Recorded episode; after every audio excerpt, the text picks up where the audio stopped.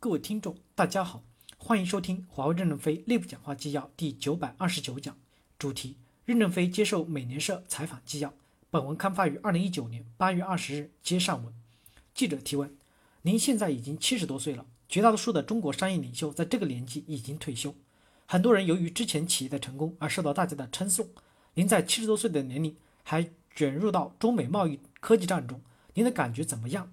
毕竟之前已经取得那么大的成功。现您现在面临这样的冲突，您会怎么度过？任正非回答说：“主要是身体太好了，退下来找不到事干，不如给公共关系部打打工，还有一点娱乐的方式。谁让我身体这么好？还是再干一会儿吧。给你们讲几个笑话，可以吗？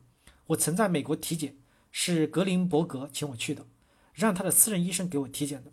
我回到中国，又去三零幺医院及协和医院检查，我的心脏及胃都较年轻。”心脏和血管没有一个地方有任何一点疤痕。目前我的器官等各方面都很好。为什么？可能是因为我没有不良生活习惯，从来不抽烟喝酒，不唱歌跳舞，什么习惯都没有。吃的简单，又听医生的话，身体很好。现在闲下来了，我又没有照顾小孩的习惯，与其闲着，还不如给华为打工，继续干干活。前两年跟着我太太去玻利维亚旅游，在玻利维亚海拔四千多米，我没什么感觉。玻利维亚员工告诉我，那里的含氧量只比深圳低零点五。我不知道他说的真话还是假话。前段时间我去尼泊尔看工程，乘坐直升飞机到接近站点的平地，我自己徒步爬到那五千二百米看基站，心脏没有受不了的感觉。当然不是像平地一样的健步，但是没感觉受不了。这两年走路没有那么厉害了。前两年那些年轻人跟着我走路，他们脚打泡了，我还在走。我为什么没退休？如果没有退休？我可以经常来公司喝喝咖啡，在外面太网红不方便，讲讲玩笑，活跃一下氛围。言归正传，记者提问：问一个关于近期新闻报道的问题。我们看到《华尔街日报》有篇报道，说华为的员工在两个非洲国家帮助当地政府去定位或骚扰政府的政治对手。想问一下，华为在这方面的立场是什么？关于帮助政府开展政治活动，您的个人政策是什么？您同意帮助政府做这类事情吗？华为是否愿意在非洲帮助这些国家政府去做这类事情？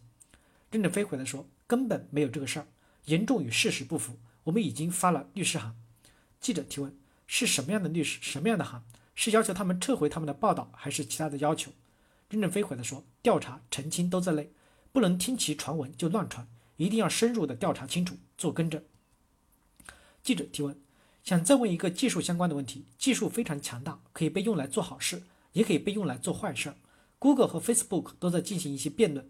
作为技术的提供者，他们是否要对自己的技术如何被使用负责？您是如何看待技术的？只是提供技术给别人使用吗？还是您觉得您对于技术如何被使用也是要负责任的？任正非回答说：“我认为华为公司提供了技术，我们保证遵守网络安全和 GDPR 隐私保护体系，但是网络最终是控制在主权国家手里。”主权国家通过运营商来管理和控制网络，因此这不是华为能做到与做不到的问题。华为的设备安装以后，运营商无时无刻不在关注你、跟踪你，否则你拿起电话一拨，怎么就能通呢？履行这个行为的过程要遵守国际法，遵守当地的国家法律，而不是华为的员工能控制住的。所以，国际上要拟定一个统一的法则。感谢大家的收听，敬请期待下一讲内容。